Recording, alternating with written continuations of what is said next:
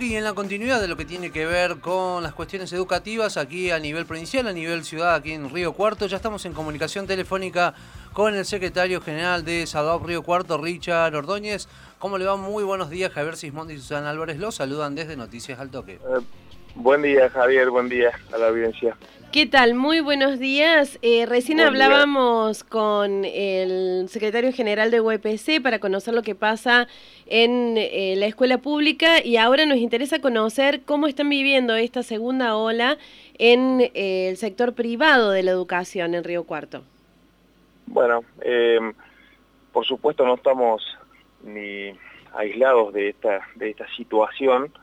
Eh, conocemos que, la segunda ola está presente entre nosotros, hay lugares donde realmente en el país fue muy acertada la decisión del gobierno nacional o de los gobiernos provinciales, en el caso Buenos Aires y AMBA, en volver atrás con las clases presenciales, son números realmente alarmantes y, bueno, e, está bien tomada la decisión. Nosotros, eh, en especial en la escuela privada, no hemos tenido demasiado problema ni con el inicio de, las clases, dado que los, protocolos se pudieron eh, realizar sin ningún tipo de, problema, el protocolo situado me refiero, y después cada vez que se tuvo que ejecutar alguna de las, de las burbujas se, hizo sin ningún tipo de, dificultad, está bastante aceitado el, el mecanismo para hacerlo, y, bueno, los números tampoco han sido demasiado alarmantes como para nosotros tener que pensar en un, en un cierre de la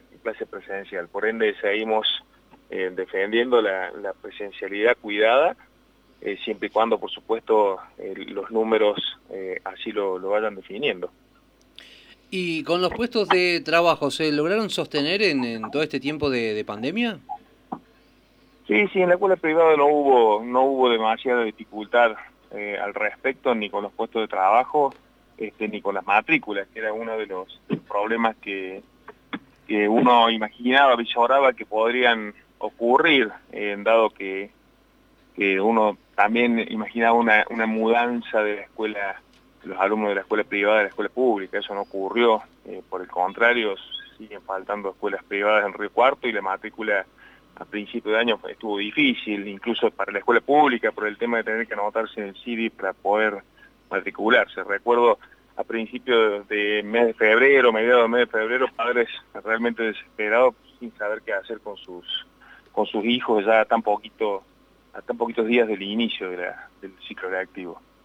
Al principio de la pandemia eh, se escuchaba decir que probablemente la enseñanza eh, mutara desde la presencialidad hacia la virtualidad en una mayor proporción después de esta experiencia que se ha tenido de todo este tiempo. ¿Hay esta sensación entre los docentes o ya se ha descubierto que la virtualidad no es tan prometedora como se imaginaba al principio?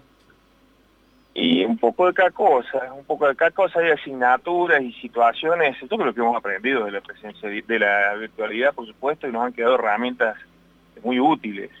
De hecho, hoy se están utilizando esas herramientas y digamos que si la, situación pandémica así lo, requiere, nosotros vamos a, volver a la, virtualidad ya con un acervo de conocimientos en cuanto a lo, tecnológico, al manejo de lo tecnológico, en un acervo también de, de, posesión de estos elementos como para mejorar el día a día en, la clase. Ha sido positivo en ese aspecto, en que tanto docentes como alumnos, como la familia, hemos podido ir adaptándonos a esta situación. Y si hoy, eh, lamentablemente, nos tocara nuevamente volver a la virtualidad, así sea de manera este, temporal, como, como ocurrió, como está ocurriendo en AMBA y en Buenos Aires, bueno, estamos en mejores condiciones de lo que estábamos el año pasado.